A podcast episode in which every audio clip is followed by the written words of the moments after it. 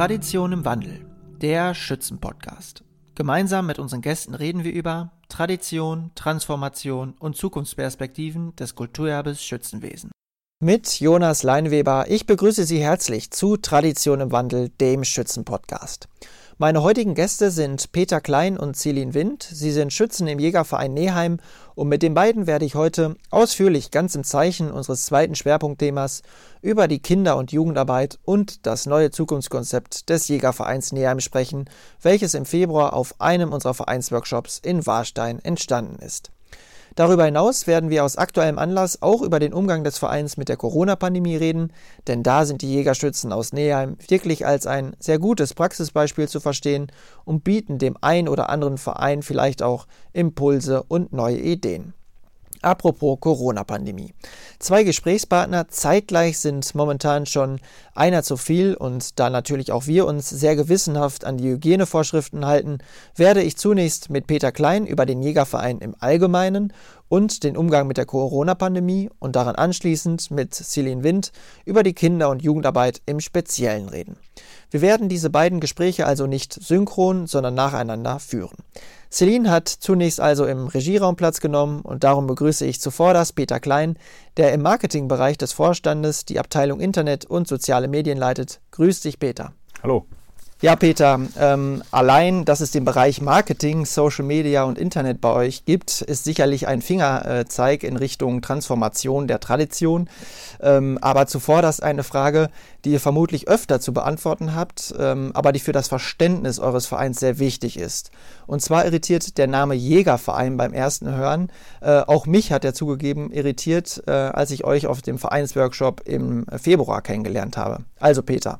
Warum eigentlich Jägerverein, obwohl ihr ja eigentlich Schützen und somit ein Schützenverein seid, oder? Ja, wir äh, sind also natürlich wie ein Schützenverein anzusehen.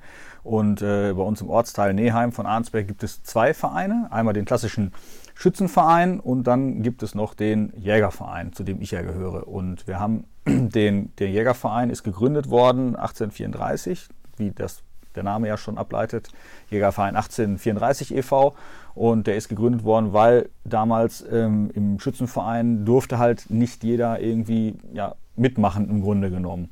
Also es durften immer nur katholische äh, Erstgeborene äh, in den Schützenverein gehen und beim Fest an sich durfte zwar jeder mitfeiern irgendwo, aber mitlaufen und mitmarschieren, das, das durften dann immer nur die, ja, die Wohlhabenden, die ein Grundstück, ein Haus hatten äh, katholisch waren und Erstgeborenen. Hm, also das war der, der bereits existierende Schützenverein. Genau, und daraufhin haben sich dann halt äh, ein paar, ja, in den Statuten steht, mutige Männer zusammengetan und haben gesagt, wir gründen jetzt einen eigenen Verein, der aber äh, direkt darauf abzielt, für jedermann da zu sein. Also ein um auch dann wirklich ein Volksfest auszurichten, wie man immer so schön sagt, und nicht, nicht irgendwie nur für spezifische Leute, sondern halt für, für jedermann. Ganz, ganz frei von Konfession und wohlhabend oder nicht, Erstgeborener oder Zweitgeborener, alles total egal sondern bei uns darf mitmachen, wer mitmachen will und wer sich engagieren will, kann sich engagieren bei mhm. uns. Also Integration, Partizipation schon als Gründungsgrund, kann man sagen. Genau, ja. Ähm, äh, vielleicht nochmal zum Begriff Jägerverein, also warum der Begriff Jäger? Ja, das ist entstanden. Äh, es gab Leute, die mitgegründet haben, die damals bei den Freiheitskriegen oder was das da irgendwie 1800 äh, dann war, ähm, die haben halt in der, in der Armee waren das die, waren das die Jäger. Und äh, daraufhin hat sich das irgendwo abgeleitet, dann diesen Verein Jägerverein zu gründen. Und ähm, um dann sich so ein bisschen abzutun von diesen klassischen Schützenvereinen, schießen wir halt nicht auf einen Holzvogel, sondern wir schießen auf einen Holzstern. Ähm, aber bei uns ansonsten ist das ablaufmäßig ähnlich wie bei anderen Schützenvereinen. Also es wird halt gefeiert, äh, es wird ein König ausgeschossen und es gibt ein Königspaar, es gibt einen Hofstaat und äh, da gibt es natürlich sicherlich andere äh, Sachen bei uns wie bei anderen Vereinen. Wir haben einen Vereinshofstaat und wir haben, äh, der Verein ist für den König da. Bei uns ist also nicht so, dass der König alles bezahlt. Äh, das wäre bei so einem großen Verein sicherlich auch etwas schwierig, dann einen zu finden, der da freiwillig die ganze Show so mitmacht. Über zwei Jahre, weil unser Fest ist auch von Anfang an immer nur alle zwei Jahre. Und mittlerweile ist das ein Wechsel. Mit dem mhm. Schützen. Also ihr habt schon so ein bisschen ein äh, Alleinstellungsmerkmal innerhalb des Schützenwesens, aber genau darüber wollen wir ja auch äh, in diesem Format reden, so ein bisschen die Vielfalt des Schützenwesens auch äh, abbilden und mal zeigen, äh, welche Formate, welche Vereine es eigentlich alle so gibt. Ähm, genau, also die Vereinsgründung, dann der Name Jägerverein, also aus äh, diese Jägereinheit, die freien Jäger wahrscheinlich, die es dann gab bei den äh, Kriegen gegen Napoleon und äh, die Vereinsgründung des Jägervereins 1834 passt also, äh, wenn ich das als Historiker kurz sagen darf, äh, in die Neugründungswelle der Schützenvereine im 19. Jahrhundert äh, par excellence rein. Ähm, die allermeisten Vereine, die wir heute kennen, entstehen nämlich genau äh, in dieser Zeit, auch wenn da die angegebenen Gründungszahlen einiger Vereine manchmal ein anderes Bild vermitteln und das vormoderne Schützenwesen äh, natürlich auch im Mittelalter seinen Ursprung hat. Auch die Koexistenz von Kriegervereinen ähm, entspricht ähm, sehr der Entwicklung der damaligen Zeit, also dem 19. Jahrhundert. Aber wir haben es schon gesagt, der integrative und äh, ja auch partizipative Gründungsansatz bzw. Gründungsgrund ähm, eures Vereins ist sicherlich äh, eine Besonderheit, über die wir heute auch deshalb sprechen, weil wir mit dem Forschungsprojekt, ja, wie eben gesagt, die Vielfalt des Schützenwesens auch bewusst machen möchten. Aber ähm, auf was wir in jedem Fall genauer eingehen sollten, erst am 19. Juni 1980, so steht es auf eurer Vereinsseite, wurde der Jägerverein in einen eingetragenen Verein umgewandelt ähm, und 34 Personen starteten zu diesem Zeitpunkt einen grundlegenden Neubeginn, wie du vorhin auch schon gesagt hattest. Und ähm, alles, was danach kommt, ja, gleicht ähm, einer unglaublichen Erfolgsgeschichte, so kann man sagen. Äh, die Zahl der Mitglieder steigt seitdem nämlich kontinuierlich. Ähm, waren es 1981 zunächst etwa 280 Mitglieder. Ähm, so umfasst der Jägerverein heute gut 1800 Mitglieder, äh, die sich auf vier Kompanien verteilen. Äh, zusätzlich existieren auch noch eine Kinderkompanie und eine Jugendkompanie, die wir, ähm, ja, die wirklich eine sehr starke und vitale Nachwuchsarbeit äh, leisten. Äh, aber dazu werden wir späterlich sicherlich auch kommen. Ähm, ja, wie kannst du ähm, diese beeindruckende Erfolgsgeschichte, sagen wir mal, seit 1980 erklären? Ähm, gut, 1980 im ich habe es eben im Vorgespräch gesagt, ich war quasi eins der Gründungsmitglieder, als ich geboren worden bin. Mein Vater war äh, einer derjenigen, die dafür gesorgt haben, dass das dann im äh, Vereinsregister eingetragen worden ist, dauerhaft.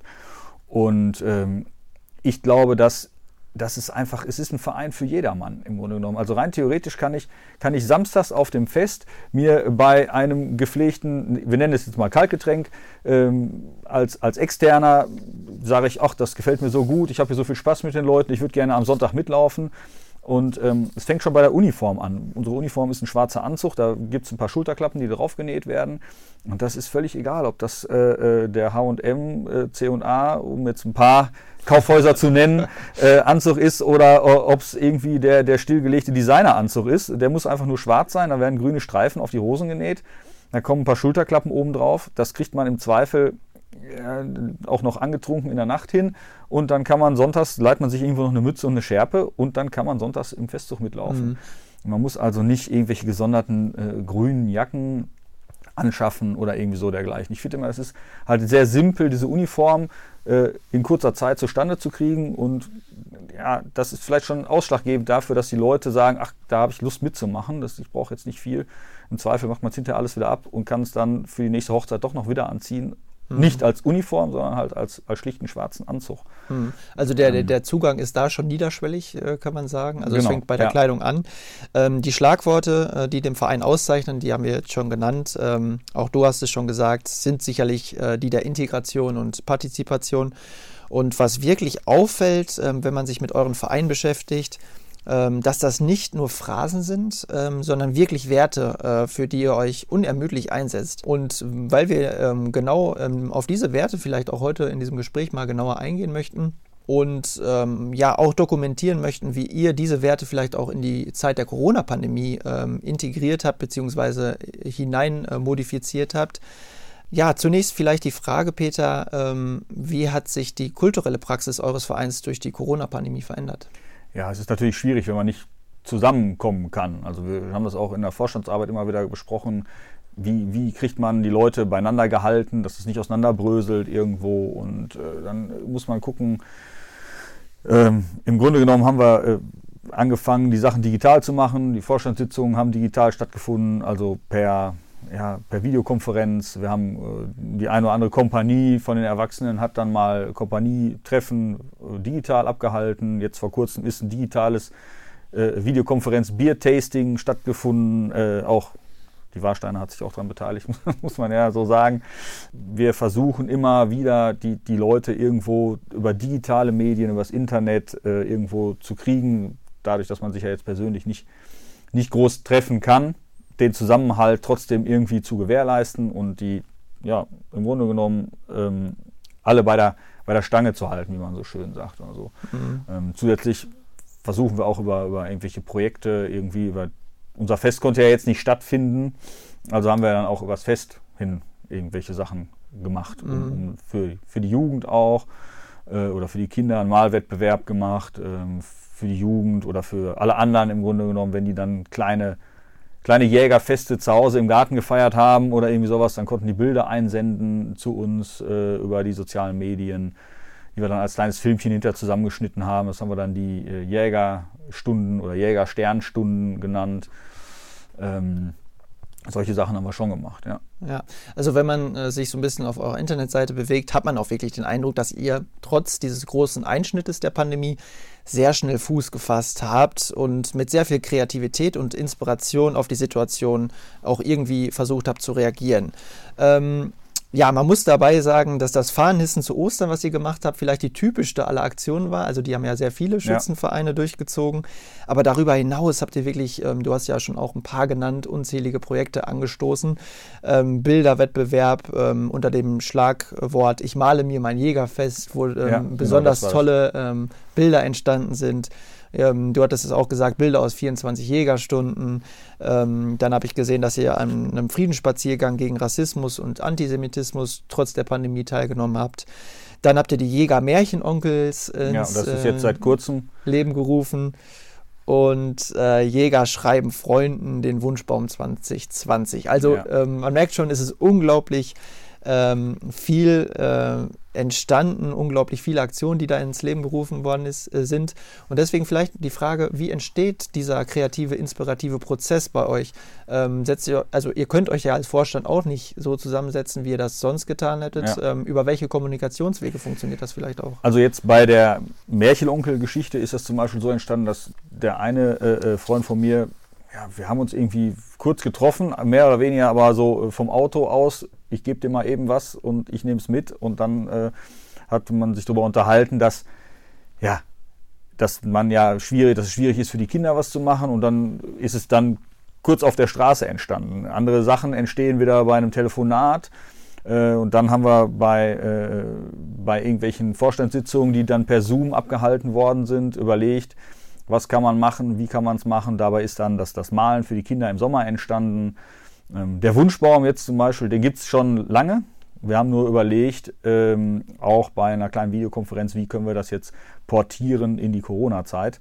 Weil normalerweise trifft man sich an einem Stand im Winter äh, auf dem Weihnachtsmarkt und zieht dann sich die Wünsche von diesem Wunschbaum runter, um die, die Kinder dann im äh, Kinderheim irgendwie dann eine kleine Freude zu machen. Das geht natürlich jetzt irgendwie nicht, weil Weihnachtsmärkte finden nicht statt. Äh, trotzdem haben wir überlegt, dass wir das machen wollen und dann müssen wir das jetzt mit Abstandsregelungen machen und dergleichen. Es gibt also weiterhin einen Stand in der Stadt, wo die Leute hingehen können. Ähm, die Besprechungen für diese Sachen machen wir mittlerweile ganz viel über die, die neuen digitalen Medien, die ja jetzt durch die Corona-Pandemie mhm. wahrscheinlich auch bei. Schafft ihr es da alle Vereinsvorstände mitzunehmen oder bleiben ja. da ein paar auf der Strecke? Nee, wir haben also jetzt vor kurzem noch eine sogenannte Gesamtvorstandssitzung. Da sind alle Gremien drin, die wir so haben, äh, gemacht. Ich habe erst gedacht, das endet äh, im totalen Chaos. Mit 48 Teilnehmern war das dann eine Videokonferenz. Aber es hat erstaunlich gut geklappt.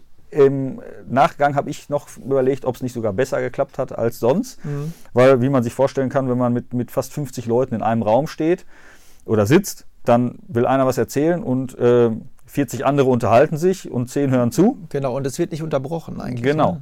Das war der große Vorteil bei dieser Konferenz äh, äh, per Videoschalte, sondern es haben alle zugehört, bei dem, also man mutmaßt, dass alle zugehört haben, ähm, bei dem, was, was vorne vorgetragen wurde. Ähm, es musste sich halt immer einer zu Wort melden. Wenn alle durcheinander reden, versteht man einfach Ja. gar nichts. Und das ging dann auch ganz gut. Ja. Äh, so konnte man dann auch nochmal ein paar Sachen besprechen, irgendwo, die weiterführend sind. Ja, und ich denke, dass, dass man trotzdem was macht, dass man in Bewegung bleibt als Verein, dynamisch bleibt, auch in Pandemiezeiten ist ganz, ganz wichtig. Und genau das, was du gerade gesagt hast, äh, ist ja auch das Resultat unserer äh, Online-Umfrage, wo ja zum Beispiel 70 Prozent derjenigen, die eine ähm, Videokonferenz durchgeführt haben im Schützenvereinskontext, auch sehr zufrieden oder zufrieden damit waren.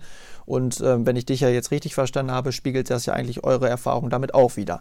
Das heißt, man könnte durchaus auch mit den Videokonferenzen vielleicht darüber hinaus auch arbeiten. Ähm, eine ganz besondere Aktion, die wir schon genannt haben, ist sicherlich das Projekt Märchenonkels. Äh, nicht zuletzt, weil insbesondere diejenigen, die von der Pandemie besonders betroffen sind, äh, nämlich die Älteren und die Jüngeren in unserer Gesellschaft äh, daran besonders partizipieren.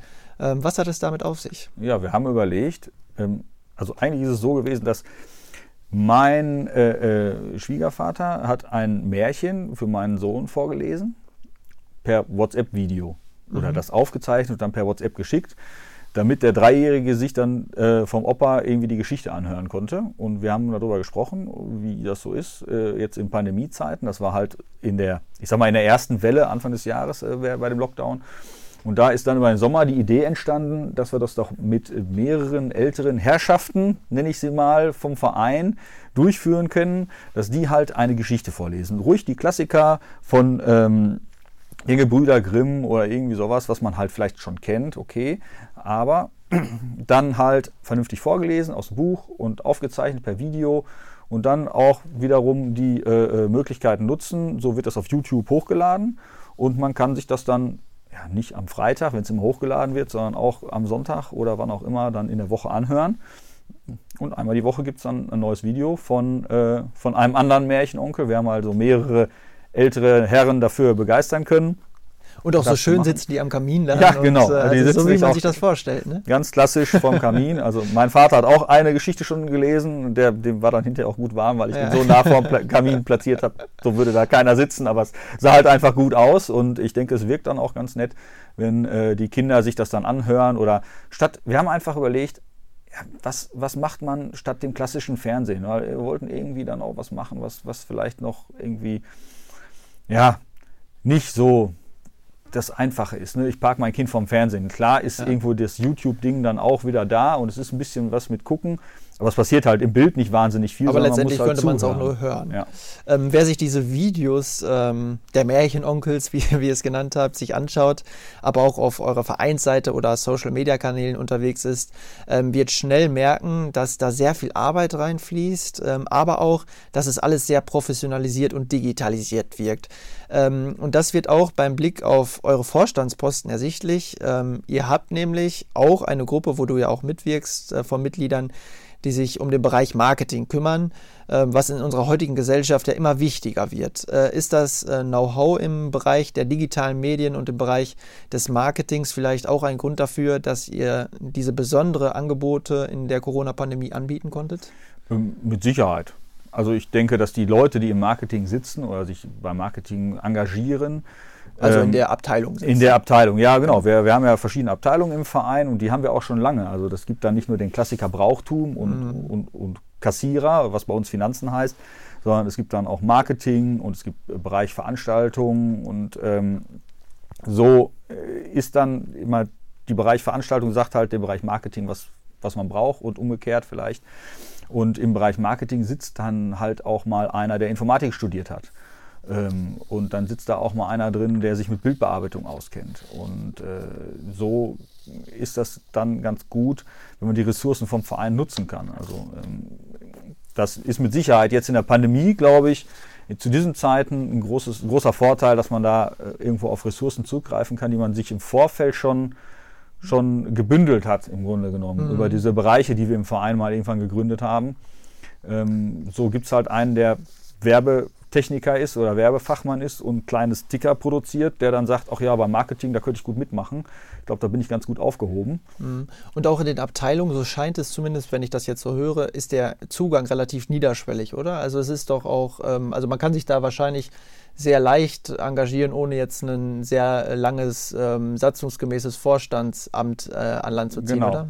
Also es gibt, bei uns ist es so gegliedert, es gibt den geschäftsführenden Vorstand und ähm, da sind diese Bereich, die sogenannten Bereichsleiter drin. Und äh, der Bereich ist dann nochmal wieder unterteilt in die, in die Kommission und da sitzt natürlich irgendwo ein Kommissionsleiter dem Ganzen vor. Aber es steht jetzt nicht drin, dass in der Kommission für, für Internet nur zwei Leute sein dürfen, sondern mhm. wenn dann sich 30 finden, die dann alle Internet machen wollen, ja gut, dann sollen sie gerne kommen. Es gibt dann einen, der dem Ganzen vorsitzt und äh, jedes einfache Mitglied, der sagt, ich habe schon mal eine Homepage programmiert, kann gerne dann sich im Bereich Internet engagieren. Und mhm. so ist das in den anderen Bereichen auch. Äh, in der Musikkommission, wenn einer sagt, ich möchte mich bei, bei der Musikfindung irgendwie engagieren, veranstaltungsmäßig, dann äh, kann er ja, erst letzte Woche Mitglied im Jägerverein geworden sein ja. und sagt, ich kenne mich da aus, ich könnte mich einbringen, dann kann der die Leute immer ansprechen und da hat jeder ein offenes Ohr. Das ist, ich kenne das nicht anders, das ist immer so mhm. gewesen. Wird keiner abgeblockt oder irgendwie sowas, ähm, kann sich jeder mit einbringen. Wird, wird immer gerne genommen. Ja, ja also es ist also scheint zumindest unglaublich feingliedrig und ausdifferenziert zu sein. Und ähm, ja, der erste Zugang dadurch, dass es so ganz viele Ebenen gibt, ähm, relativ gering. Wie, ne? Also ähm, und ich denke, das ist auch ähm, sehr, sehr wichtig, dass man erstmal so vielleicht die erste Begeisterung für so ein Vorstandsamt oder sowas äh, vielleicht schafft. Ähm, wie schafft es denn die Motivation hochzuhalten, beziehungsweise all diese Ämter ja auch zu besetzen? Also es sind ja schon einige dann. Ja, also die, die Ämter an sich sind gar nicht so schwierig zu besetzen, weil wenn, wenn man sich überlegt, dass ja in einer einzelnen Kommission auch immer dann vier, fünf, sechs, sieben Leute tätig sind. Mhm. Dann gibt es natürlich einen, der dann nach, nach zwei Jahren sagt, ja, hm, irgendwie habe ich nichts gemacht und irgendwie ist das nichts für mich. Gut, das ist jetzt auch nicht böse zu beurteilen, äh, sondern dann ist das halt so. Aber dann ist, äh, dann ist, das ja auch nicht so schlimm, ne? Also genau. als wenn das jetzt ein festes Amt gewesen wäre. Genau, er, der hat sich halt irgendwie vielleicht halbherzig engagiert und Oder sich dann, vielleicht auch was anderes darunter vorgestellt. Und stellt dann fest, hm, das ist nichts für mich, mhm. aber vielleicht finde ich in einer anderen Ecke vom Verein mein, mein Plätzchen. Und der, der sich schon ein bisschen länger engagiert hat, den kann man ja dann irgendwann vielleicht mal zum, zum stellvertretenden Leiter oder zum Leiter dieser Kommission ernennen. Und so haben wir es eigentlich geschafft, immer stetig Nachwuchs zu haben. Ähm, wir haben selber eine Art Zukunftskonferenz vor knapp einem Jahr gemacht und äh, haben dabei dann auch festgestellt, dass so ein bisschen kommunikationsmäßig das problematisch werden kann, wenn das so feingliedrig mhm. aufgeteilt ist. Also äh, ist große äh, Potenzial, aber auch einige Risiken, die sich Genau, man ja. muss halt gucken, dass die Spitze von den Bereichsleitern, vom geschäftsführenden Vorstand natürlich auch irgendwo die, die Kommunikation an. Mhm. Und die Zahlenräder ineinander Genau, das darf auch. nicht auf der Strecke mhm. bleiben und zu stillen Post werden, sage ich mal. Ja. Ne? Und das, das so ein bisschen, da müssen wir auch noch dran arbeiten in unserem Verein. Da gibt es mittlerweile auch Wege, wie wir überlegen, das zu machen. Mhm. Ähm, sei es über, äh, über E-Mail-Geschichten, über WhatsApp-Gruppen oder über ein neues System, was jetzt irgendwie äh, programmmäßig wohl eingeführt werden soll, wo dann halt auch jeder an jede Gruppierung eine E-Mail schreiben kann, sodass die Daten, ja, die, die Überlegungen auch die richtigen Leute kriegen. Und das war bislang immer mehr so per Mundfunk, dann ist ja. das so ein bisschen auf der Strecke geblieben mhm. und das kann dann auch schwierig werden. Aber im Großen und Ganzen funktioniert es so eigentlich auch ganz gut. Und dann hat man sich, man zieht sich quasi die Leute für die höheren Posten ja. dann direkt schon von klein auf ran. Wenn mhm. dann einer sich engagiert, seit, seitdem er 20 ist oder so, dann ist er vielleicht mit, mit, mit Mitte 30, hat er so viel Erfahrung in seinem Bereich ja, gesammelt, dass er dann auch mehr Verantwortung übernehmen kann und ja. will.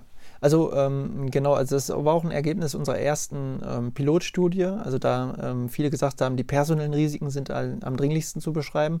Und das liegt nicht unbedingt daran, dass sich keiner engagieren will, aber vielleicht nicht in dieser klassischen Art und Weise. Ne? Also dass man vielleicht auch dieses, diese langen Amtszeiten von vier Jahren teilweise erstmal vielleicht auch gerade Jugendliche abschrecken, ähm, weil es sehr fest und starr wirkt. Und wenn man dann solche Möglichkeiten schafft, die sehr niederschwellig sind und ja noch nicht so eng gezurrt sind, sondern mehr so projektbezogen wirken, dann kann es vielleicht gelingen, da ähm, mehr Engagierte für Vereinsvorstandsarbeit äh, ähm, ja, zu gewinnen.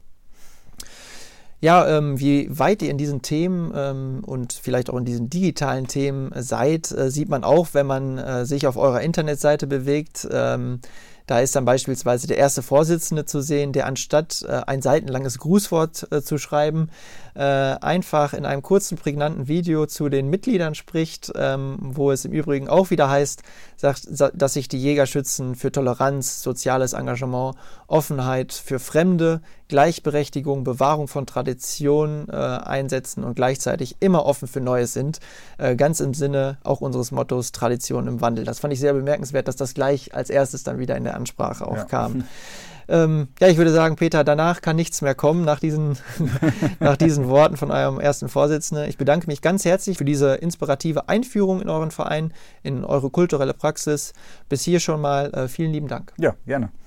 Soweit also der Einblick von Peter Klein, soweit zur Einführung, äh, die, glaube ich, ganz wichtig ist, um den Verein zu verstehen und um daran anknüpfend dann über die Kinder- und Jugendarbeit zu reden. Gut, wir tauschen hier einmal das Personal, wenn man so will, ähm, machen eine kleine Pause und begrüßen dann Celine Wind auf dem Platz, wo gerade noch der Peter sitzt. Bis gleich. Tradition im Wandel, der Schützen-Podcast.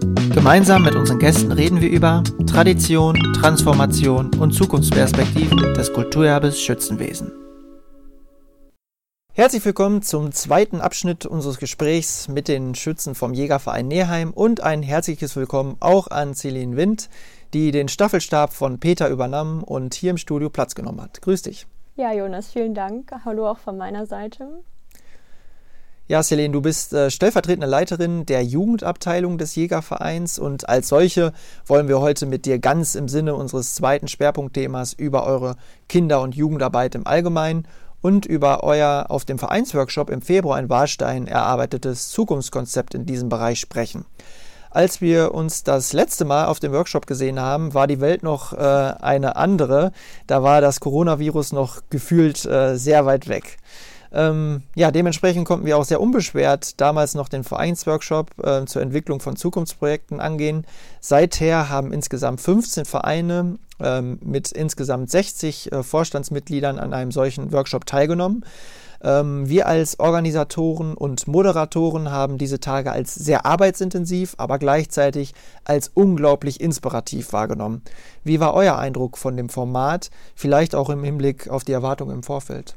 Also die Erwartungen, die wir vorher hatten, wurden definitiv total erfüllt. Ähm, wir sind relativ offen dahingegangen, hatten aber ja schon ein festes Thema, worauf wir ja gleich nochmal zu sprechen kommen. Ähm, hatten es uns aber auch weniger dann so vorgestellt, dass wir so unterstützt werden. Also es war echt super, wie viel Unterstützung wir da von eurer Seite bekommen haben. Ähm, also wir waren definitiv ähm, zufrieden und glücklich damit, wie es gelaufen ist. Ja, das hört man sehr gerne. ähm, vielleicht führen wir ganz kurz für all diejenigen, die noch nicht an diesem Format ähm, teilgenommen haben, hm, kurz in den Ablauf des Workshops ein. Also es beginnt ja mit einer Vorstellungsrunde der Vereine, also insgesamt nehmen ja immer vier daran teil. Äh, es geht dann in die Arbeitsphasen, in der die Vereine alle für sich und ganz individuell äh, ihre Risiken ermitteln und darauf aufbauend Zukunftskonzepte erstellen. Äh, die Arbeit wird dann unterbrochen durch ein gemeinsames Mittagessen, wo es dann einen deftigen Sauerländer Eintopf gibt, der hoffentlich auch geschmeckt hat. Definitiv. Ähm, und endet dann nach der zweiten Arbeitsphase am Nachmittag mit einer Ergebnispräsentation, einer Diskussionsrunde und einer Veranstaltungsreflexion. Äh, klingt nach einem vollen Programm, äh, ist es auch, ähm, aber vielleicht die Frage, inwiefern hat dieses fest vorgegebene Format, dieser fest vorgegebene Rahmen, ähm, diese methodische Anleitung auch, wenn man so will, euch dabei geholfen, am Ende des Tages ein Zukunftskonzept zu entwickeln, über das wir ja jetzt gleich reden werden. Ja, also ein volles Programm war es definitiv, aber nicht langwierig. Also man hat sich total wohl gefühlt. Es kam gar nicht diese Zeit auf, in der man irgendwie jetzt nach Stoff gesucht hat, an dem man noch mhm. arbeiten kann, sondern wir hatten durchgängig was zu tun. Das kam einem nie so vor, als wäre der Tag jetzt noch Ewigkeiten lang. Und ähm, ja, eure Vorgaben, eure Hilfestellungen, auch die PowerPoint-Präsentation, an der wir uns entlang gehangelt haben, waren super unterstützend. Und dadurch, dass wir das ja jetzt auch wirklich einen Tag fest geplant hatten, konnte jetzt nicht jemand aus dem Vorstand vielleicht noch ein anderes Thema aufbringen. Man konnte nicht vom Thema abkommen. Und wenn ihr gemerkt habt, dass wir vielleicht in eine andere Richtung schweifen, dann hast gerade auch du nochmal bei uns auch einmal gesagt, so, kommt doch nochmal dahin zurück, holt euch das nochmal ins, äh, ja, vors Auge und fangt da nochmal an, sodass wir auch wirklich wieder in das Thema voll reinkamen. Also man hatte gar nicht die Möglichkeit abzuschweifen und dadurch ähm, sind wir auch am Ende des Tages zu diesem Konzept gekommen, was wir dann auch wirklich im Endeffekt entwickelt mhm. haben. Auch weil vielleicht von extern einmal drauf geguckt wird und die externen genau. können dann ja vielleicht mal so ein bisschen harscher sein und ja. sagen, bleibt, bleibt, bei, bleibt genau. fokussiert sozusagen. Und genau deshalb haben wir diese Vereinsworkshops äh, ja auch eingeführt, weil uns eben ganz viele Vereine nach der Wahlsteiner Schützenkonferenz äh, immer wieder mitgeteilt haben, dass sie sehr gerne ein solches Zukunftskonzept äh, angehen und entwickeln würden.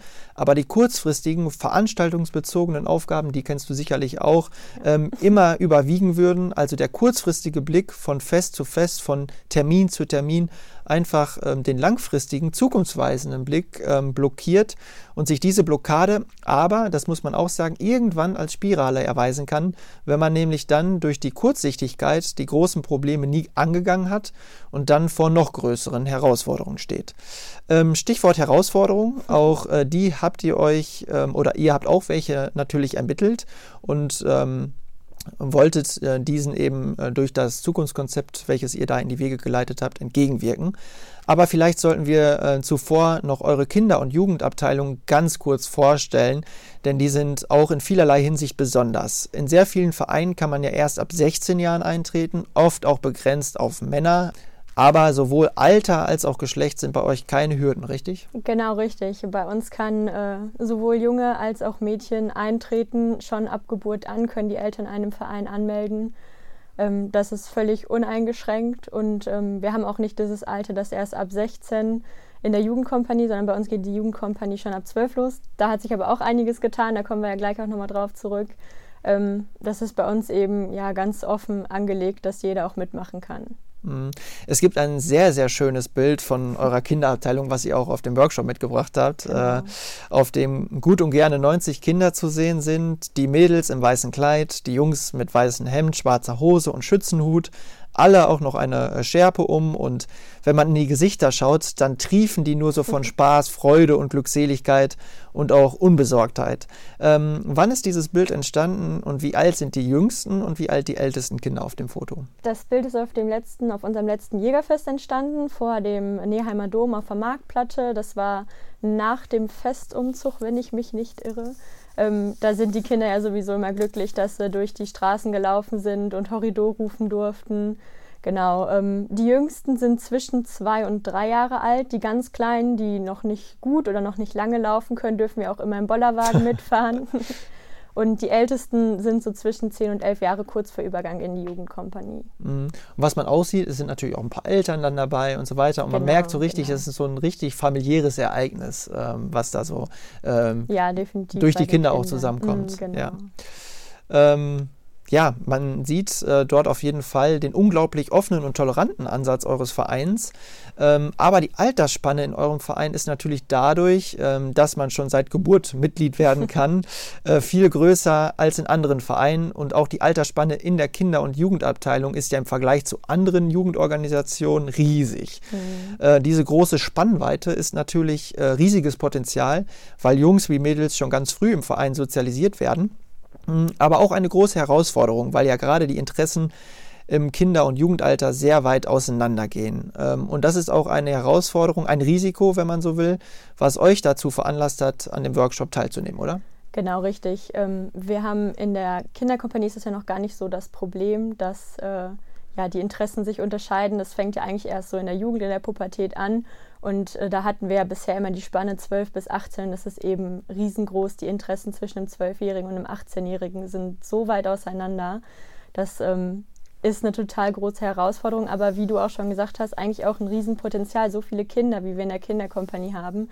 Wenn wir die halten könnten, also dann wäre die Jugend und auch äh, die Erwachsenen danach, das wäre ja eine Stärkung an äh, Mitgliedern. Das wäre natürlich toll, wenn das immer so sein würde. Mhm.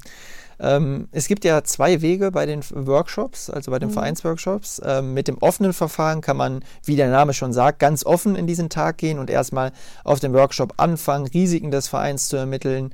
Ähm, und man muss sagen, diesen Weg haben bislang die meisten Vereine gewählt. Und ähm, da ist auch schon sehr viel äh, bei rumgekommen.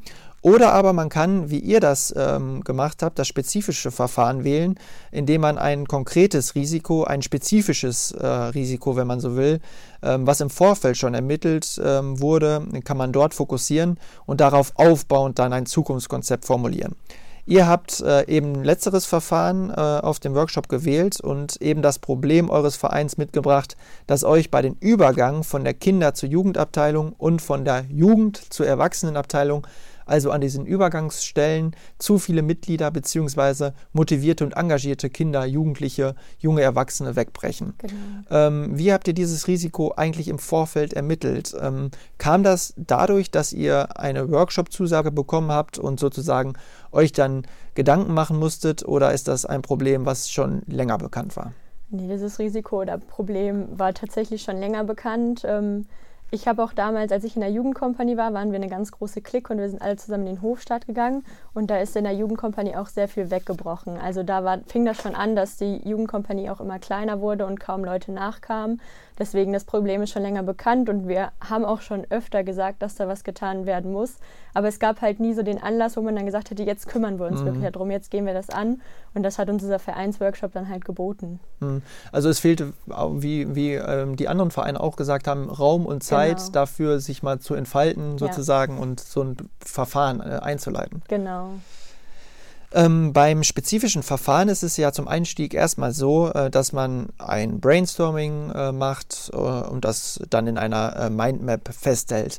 Ähm, war euch da schon relativ schnell klar, in welche Richtung es gehen wird oder waren da erstmal ganz viele Ideen im Gespräch? Wir hatten zwar erstmal sehr viele Ideen, aber ähm, du hattest ja auch damals in unserem Mindmap den Punkt Rituale geschrieben mhm. und wir haben relativ schnell gemerkt, dass wir das schon in so drei, vier Oberpunkte gliedern konnten, unsere ganzen Ideen und dass somit schon relativ klar war, in welche Richtung es geht obwohl wir doch sehr viele Sachen hatten, die wir erstmal sortieren mussten. Aber im Endeffekt sah man dann schon relativ schnell, in, was, äh, in welche Richtung wir gehen wollen und wie wir ja, uns an dem Tag um was wir uns an dem Tag kümmern wollten. Mhm, genau. Und das fand ich dann auch in der Arbeit mit euch, im Austausch mit euch sehr interessant. Also es entstehen, so wie ich das auch von Vereinsarbeit kenne, unglaublicher Wust an Gedanken, mhm. Ideen. Aber schnell passiert es dann ja oft, oft so, dass man auf einmal Ideen hat, die gar nicht jetzt dieses Projekt betreffen, ja. sondern dass man dann sagt, nein, die werfen wir jetzt erst wieder raus, wir wollen nur dieses eine, dieses genau. eine Projekt angehen. Und das waren ja auch die Momente, wo du uns dann schon mal reingegrätscht hattest. genau, aber das ist, also ich kenne das aus der eigenen Vereinsarbeit mhm. genauso, dass man dann anfängt und das blockiert ja dann manchmal den, das ja. Ziel, was man eigentlich verfolgt. Definitiv. Ähm, ja, dann lasst uns gerne mal konkret einsteigen in euer Zukunftskonzept. Und man muss ja sagen, das ist ziemlich grundlegend, denn das sieht vor, dass die Jugendabteilung ganz neu gegliedert wird, beziehungsweise modifiziert wird, kann man vielleicht sagen, und eine neue Einheit innerhalb der Abteilung entsteht, um eben äh, diese große Altersspanne zu verringern, richtig? Richtig. Ähm, wie ich ja eben schon gesagt hatte, bis jetzt hatten wir die Altersklasse 12 bis 18 Jahre wie eben schon erwähnt, ein Zwölfjähriger und ein 17-Jähriger oder ein 18-Jähriger haben einfach nicht die gleichen Interessen. Das ist jedem von uns bewusst. Mhm. Und äh, da haben wir überlegt, wo man das dann am besten splitten nicht direkt kann, weil wir wollen, dass die weiterhin auch zusammen zu tun haben, damit wir nicht da nochmal quasi so einen Break reinbringen, dass uns noch mehr Leute wegbrechen. Das ist ja auch wieder viel Potenzial. Ne? Genau, dass genau. alle miteinander irgendwie. Richtig. Und äh, deswegen haben wir uns überlegt, dass wir zwei Altersklassen daraus machen und auch den Namen quasi verändern. Also die gesamte Gruppe, also die auch die Älteren und die Jüngeren heißen äh, zukünftig Jägerjugend und nicht mehr Jugendkompanie. Und der jüngere Part der Jägerjugend, die 12- bis 15-Jährigen oder circa 12- bis 15-Jährigen, die ähm, werden Jugendkompanie genannt und die 16 bis 18, maximal 25, da haben wir auch das Alter gehoben, damit eben dieser Break da auch nicht drin ist, dass man den Zwang hat, zu den Erwachsenen zu wechseln. Weil wenn jetzt zum Beispiel jemand 21 ist und seine Freunde sind aber noch 18 oder 17 oder jemand ist 20 und die Freunde sind noch 17, dann müsste der ja eigentlich schon in die Erwachsenenkompanie gehen und da wird man nicht alleine reingehen, wenn mhm. man da keinen Anschluss also hat. Also eigentlich geht ja immer nur was über die Freunde, ne? genau, Genau, Und deswegen haben wir gesagt, muss da auf jeden Fall die Spanne erhöht werden, dass man auch länger drin bleiben darf als nur 18. Lebensjahr. Und deswegen haben wir eben gesagt, dass die zweite Gruppe, die dann auch äh, Jungjäger heißt, bis eben 25 maximal drin bleiben darf, aber nur bis 18 ist Pflicht, weil dann dürften sie auch zu den Erwachsenen gehen. Mhm. Genau. Also, was ich sehr interessant finde, was du sagst, also dass ihr ein sehr flexibles und durchlässiges System äh, entwickelt habt und gar nicht so streng kategorisch irgendwie einteilen wollt, aber gleichzeitig den Abteilungen auch so ein bisschen das Gefühl geben wird, durch diese Zwischenabteilung vielleicht auch, so ein bisschen Autonomie zu haben, ein bisschen mhm. eigenständiger zu sein und vielleicht auch ein bisschen mehr Verantwortung zu geben, oder? Genau, ja, auf jeden Fall. Also es soll eben keiner sich gezwungen fühlen, wohin wechseln zu müssen, wo er noch gar nicht hinwechseln will, weil der Freundeskreis noch nicht so weit ist. Mhm. Ähm, was ihr mit eurem oder was mir in eurem Konzept auffällt, ist, ähm, dass ihr sehr konkret definiert habt, äh, was in den einzelnen Abteilungen von den Jugendlichen in einem ähm, ja in einem bestimmten Alter getragen wird. Also ab dem und dem Alter bekommen die Jungs ihre erste Krawatte, die Mädels eine Schärpe, die dann in den verschiedenen Einheiten und Abteilungen auch ihre Farbe ändert. Das ist also ähm, nicht nur Corporate Identity des Vereins von klein auf, sondern auch ein motivierender Faktor gerade für Kinder und Jugendliche, wenn sie eben genauso wie die Erwachsenen so langsam in die Vereinsfarben eintauchen, oder? Absolut. Das ist auch der Reiz, den du uns gegeben hattest mit den Ritualen. Ähm, dieser, diese Kleidung, ähm, die sich verändert, da sind immer einzelne Parts, die sich ändern. Wenn ich jetzt ein Beispiel äh, nennen darf, zum Beispiel bei dem Übergang von den Kindern zur Jugend, die Mädels, ähm, die kriegen eine Schärpe in der Jugend. Also die haben sie zwar auch in der Kinderkompanie, aber die wachsen ja dann auch und dann muss die Schärpe auch mal einen Tacken größer sein. Deswegen gibt es in der äh, Jugendkompanie dann Rock und Bluse und eben eine Schärpe dazu. Und diese Schärpe soll ähm, ja ab dem nächsten Fest, wo wir ja noch nicht ganz wissen, wann das mhm. ist, aber ab dem nächsten Fest soll die dann eben immer feierlich übergeben werden, sodass die auch diesen Anreiz haben, in die Jugend gehen zu wollen, weil man bekommt was, man, es ist relativ groß dass sie es, also der, der Rahmen, in dem das stattfindet, sodass sie sich auch als was Besonderes fühlen und eben weiter in dieser Gemeinschaft ja, weiterlaufen und in die größeren, älteren Kompanien äh, ja, kommen. Und bei den Jungs ist dann das, das, dann zum Beispiel die erste Krawatte, weil die haben eben als ja, Kinderkompanie noch auch Schärpen wie die Mädels und kriegen dann aber in der Jugendkompanie die erste Krawatte und die Schärpe fällt weg weil die ja später im Erwachsenenalter mhm. bei uns Bauchschärpen haben. Und das gleiche dann auch vom Übergang von der Jugendkompanie zu den jungen Jägern. Da ähm, bei uns im Verein ist ja der Birkenwein ein Traditionsgetränk. Und äh, die kriegen dann so ein Mini-Birkenmai-Set mit einer Flasche Sekt und einer Flasche Bier, wenn sie dann eben 16 werden, als Anreiz dafür, dann zu den Jungjägern überzugehen. Und da kriegen die Mädels dann einheitliche schwarze Kleider. Und die Jungs dürfen, wie die Erwachsenen auch, einen Sakko und eine Bauchschärpe mit dazu tragen. Mhm. Also ähm, Stichwort Übergangsrituale genau. vom einen zum anderen, aber auch Stichwort Corporate Identity, Stichwort ja, ähm, ja ähm, Professionalisierung im Verein, könnte man vielleicht auch sagen. Ähm, wir haben es bei Peter vorhin schon gehört, äh, ihr seid da schon sehr professionell aufgestellt, muss man einfach sagen. Genau. Und auch eure Abteilungen wirken manchmal eher wie ein gut gegliedertes Unternehmen als ein Verein. Also sehr beeindruckend auf jeden Fall. Ähm, damit äh, spielt auch rein, dass euer Zukunftskonzept ähm, ja äh, auch äh, äh, Merchandise-Produkte vorsieht, äh, wie zum Beispiel Sportbeutel vom Verein, ein Etui, Schulartikel mit Jägergrammatik. Also ihr seid da echt tief reingegangen, äh, wenn man das so sagen kann. Ähm, also daran sieht man auch, ähm, wir vorhin auch schon äh, gehört haben, dass Marketing bei euch im Verein eine sehr große Rolle spielt.